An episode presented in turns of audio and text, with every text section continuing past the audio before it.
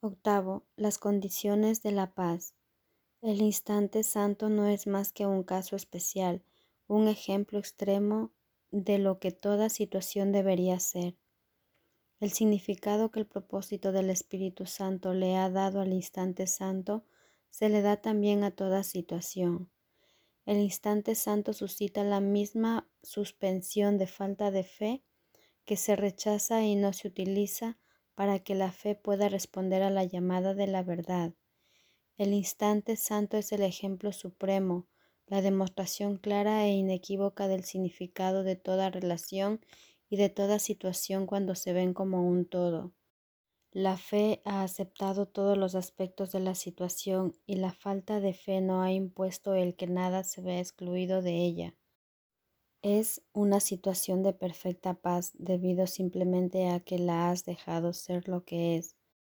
Esta simple cortesía es todo lo que el Espíritu Santo te pide, que dejes que la verdad sea lo que es. No intervengas, no la ataques ni interrumpas su llegada. Deja que envuelva cada situación y que te brinde paz. Ni siquiera se te pide que tengas fe, pues la verdad no pide nada. Déjala entrar y ella invocará la fe que necesitas para gozar de paz y se asegurará de que dispongas de ella. Pero no te alces contra ella, pues no puede hacer acto de presencia si te opones a ella. ¿No desearías hacer de toda situación un instante santo?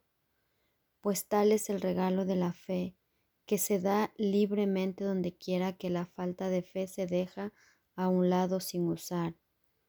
El poder del propósito del Espíritu Santo puede usarse entonces en su lugar.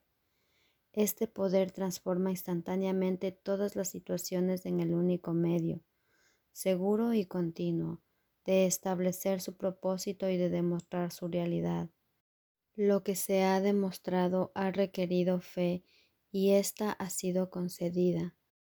Ahora se convierte en un hecho del que ya no se puede retirar la fe. La tensión que conlleva negarle la fe a la verdad es enorme y mucho mayor de lo que te imaginas, pero responder a la verdad con fe no entraña tensión alguna. Para ti que has respondido a la llamada de tu Redentor, la tensión que conlleva no responder a su llamada parece ser mayor que antes, pero no es así. La resistencia siempre estuvo ahí, pero se la atribuías a otra cosa creyendo que era esa otra cosa la que la producía. Mas eso nunca fue verdad, pues lo que esa otra cosa producía era pesar y depresión, enfermedad y dolor, tinieblas y vagas imaginaciones de terror, escalofriantes fantasías de miedo y abrasadores sueños infernales. Y todo ello no era más que la intolerable tensión que se producía al negarte a depositar tu fe en la verdad y a ver su evidente realidad. Tal fue la crucifixión del Hijo de Dios. Su falta de fe le ocasionó todo esto. Piénsalo muy bien antes de permitir usar tu falta de fe contra Él, pues Él ha resucitado y tú has aceptado la causa de su despertar como tu propia causa. Has asumido el papel que te corresponde en su redención y ahora eres completamente responsable por Él.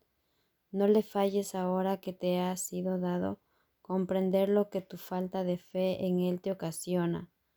Su salvación es tu único propósito. Ve solo esto en toda situación y cada situación es tu único propósito. Ve solo esto en toda situación y cada una de ellas se convertirá en un medio de brindarte solo eso. Cuando aceptaste la verdad como el objetivo de tu relación, te convertiste en un dador de paz tan irremediablemente como que tu Padre te dio paz pues el objetivo de la paz no se puede aceptar sin sus condiciones, y tú tuviste que haber tenido fe en dicho objetivo, pues nadie acepta lo que no cree que es real. Tu propósito no ha cambiado ni cambiará jamás, pues aceptaste lo que nunca puede cambiar, y ahora no le puedes negar nada que necesite para ser eternamente inmutable. Tu liberación es segura, da tal como has recibido y demuestra que te has elevado muy por encima de cualquier situación que pudiese detenerte y mantenerte separado de aquel cuya llamada contestaste.